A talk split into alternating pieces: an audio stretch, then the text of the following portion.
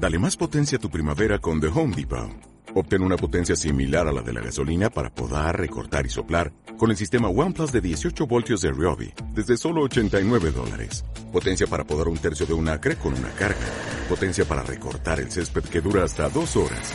Y fuerza de soplado de 110 millas por hora. Todo con una batería intercambiable. Llévate el sistema inalámbrico OnePlus de 18 voltios de Ryobi. Solo en The Home Depot.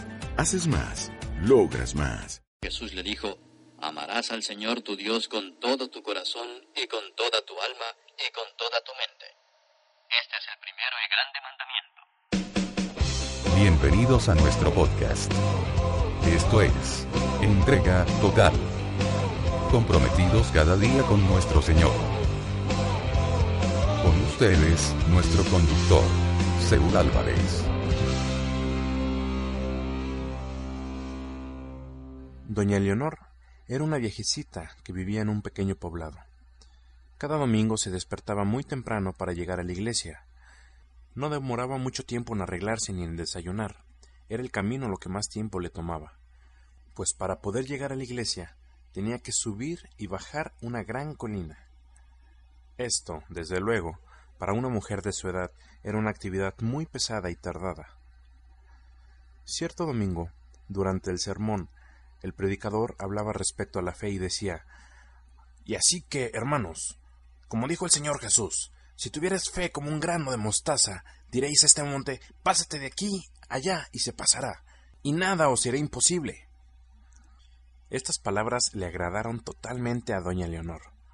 Estuvo pensando en este pasaje durante toda la semana. Una y otra vez leía el versículo. Pensaba en que si le decía a la colina que se moviera, y ésta lo hacía, ya no tendría que esforzarse tanto ni tardaría tanto para ir a la iglesia.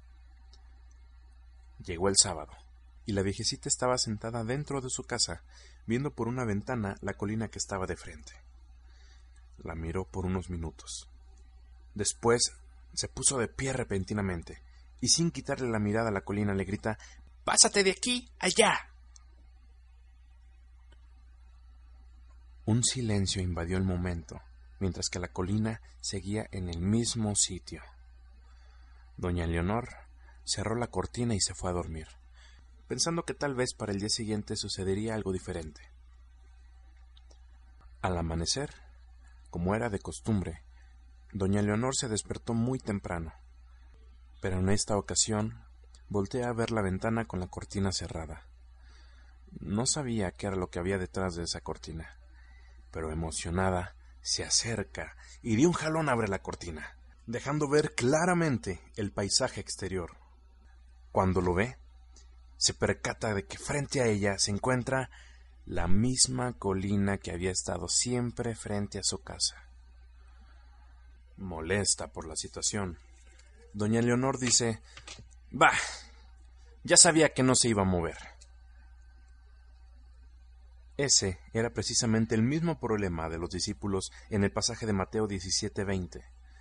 Veían las grandes proezas que el Señor Jesús hacía y se maravillaban. Lo admiraban, pero no creían totalmente en Él. Eran solamente sus fans. Pero cuando eran ellos los que tenían que actuar, se escondían detrás del temor o la vergüenza y no podían hacer lo que su Maestro les pedía. Cuando el Señor Jesús nos asigna una misión, no debemos encerrarnos en el no puedo, pues Él mismo nos ha dicho en Filipenses 4:13 que todo lo podemos en Él, pues es Él quien nos da las fuerzas. Es como si alguien te dijera, ve a la tienda y cómprame una paleta. Te doy cincuenta pesos para que no te falte. Y tú le respondes, lo que pasa es que no tengo dinero. Si el Señor Jesús te está comisionando algo, es porque también te dará los recursos. Incluso muchas veces ya los tenemos y aún así desconfiamos. La promesa de que Él nos fortalece es cuando la situación es o no es imposible. Si nos dice que tengamos fe, no se refiere a que tengamos fe en nosotros mismos, sino en Él. Fe en que Él obrará a través o en favor de nosotros. Y es que muchas veces se nos dificulta creer que podremos hacer las cosas, porque vemos a nuestro alrededor y vemos nuestras limitaciones, y nuestras deficiencias. Hasta cierto punto es comprensivo, porque el enfoque es incorrecto.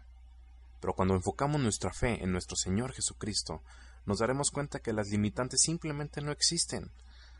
De esta manera, moveremos aquellas montañas de problemas, caminaremos sobre las aguas profundas de la murmuración contra nosotros, multiplicaremos los panes de bendición y recursos que Dios pone a nuestra disposición, y sanaremos a nuestros hermanos heridos y lastimados en su corazón. Todo esto no con nuestra fuerza, sino con la de nuestro Maestro. Ten fe en Dios, Él hará. Con esta fe, personas insignificantes como tú y como yo hicieron grandes señales y prodigios. Esto ha sido todo por hoy. Esperamos que te haya sido de bendición. Síguenos en Twitter en arroba Seúl Álvarez. Hasta la próxima y que Dios te bendiga.